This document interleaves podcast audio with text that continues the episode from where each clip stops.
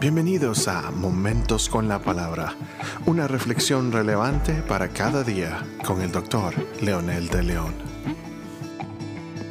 Saludos amigos y amigas, aquí estamos nuevamente con un episodio más y vamos a compartir en esta oportunidad el libro de San Juan, capítulo 15, versículo 2, que dice, todo sarmiento que en mí no da fruto, lo quita, y todo el que da fruto, lo poda para que dé más fruto. Israel es llamada la vid, como muchos quizás saben, algunos que conocen la historia bíblica. Inclusive había sobre las paredes del templo filigramas de vides y uvas doradas que representaban la importancia que tenía para Dios su pueblo como la nación escogida. El gran problema es que cuando se mencionaba en el Antiguo Testamento siempre se refería a una vid que en su tiempo fue frondosa, que daba vino y vides en abundancia, pero que algo pasó que eh, se secó y fue motivo de burla y desprecio.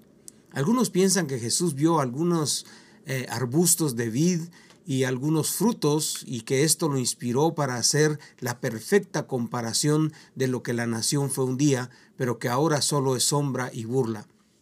Entonces Jesús se presenta como esa vid verdadera y hace la aclaración que no le va a pasar como a esa vid, que se va a secar y se, que era una vid ya desmerecida y que causaba tristeza y burla. Entonces él, como la vid verdadera, tiene al Padre como el labrador perfecto que hará una obra perfecta para que crezca saludable y cumpla en esta oportunidad su propósito. A diferencia de que el pueblo perdió su propósito y se convirtieron en sarmientos sin fruto, Jesús advierte que los que no llevan fruto serán quitados. Esto es lo que menciona la primera parte de nuestro pasaje. El dilema de mucha gente es que han interpretado los frutos como ser fieles en la iglesia o ser religiosos devotos, cumpliendo sus obligaciones y etcétera. Pero los frutos de los que se refiere aquí tienen que ver con el carácter. Están relacionados con la justicia, el amor, el perdón. Pablo años después describe a, a, los Gálatas el amor, el gozo, la paz, paciencia, benignidad, bondad, fe, mansedumbre y templanza. Cada uno, por supuesto, tiene que ver con una serie de comportamientos prácticos.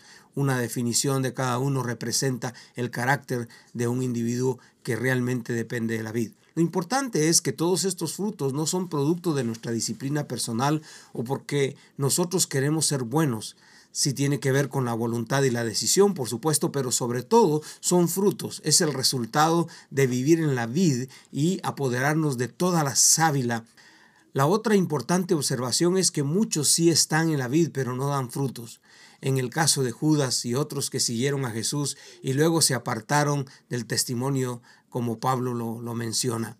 El problema es que no estarán por mucho tiempo. Los síntomas de no estar unidos a la vid es que ese sarmiento se empieza a secar, dice claramente, entonces será cortado. Por simple observación podemos ver qué pasa con una rama de un árbol que se desgaja pierde su color, se seca y luego, por supuesto, se muere.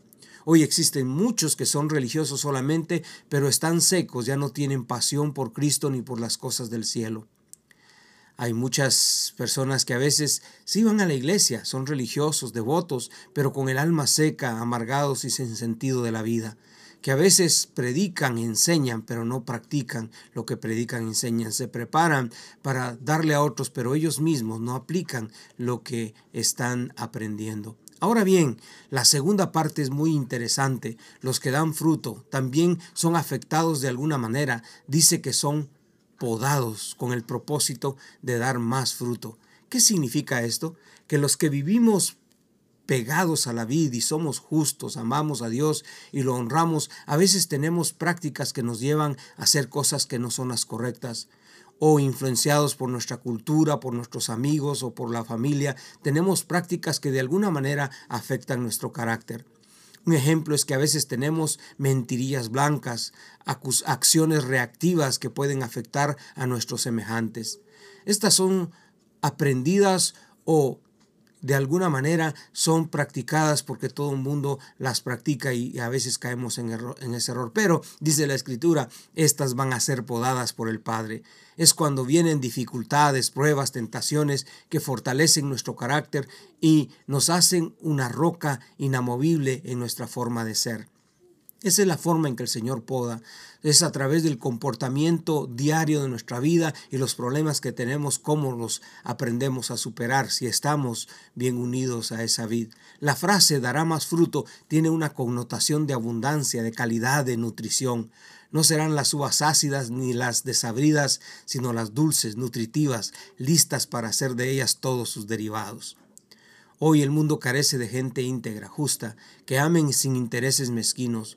Hoy nos duele ver cómo se desintegran los hogares por la infidelidad, cómo se explota a la gente por la avaricia, cómo se abusa de los niños sin ningún temor, cómo se explota la tierra sin medir consecuencias, cómo existen instrucciones que un día fueron este, eh, dadas con el propósito de bendecir, ayudar una ética eh, correcta de acuerdo a la palabra, pero hoy hay instrucciones que son una ética circunstancial que nos arrima a hacer cosas que van de acuerdo a los propósitos y a los intereses particulares.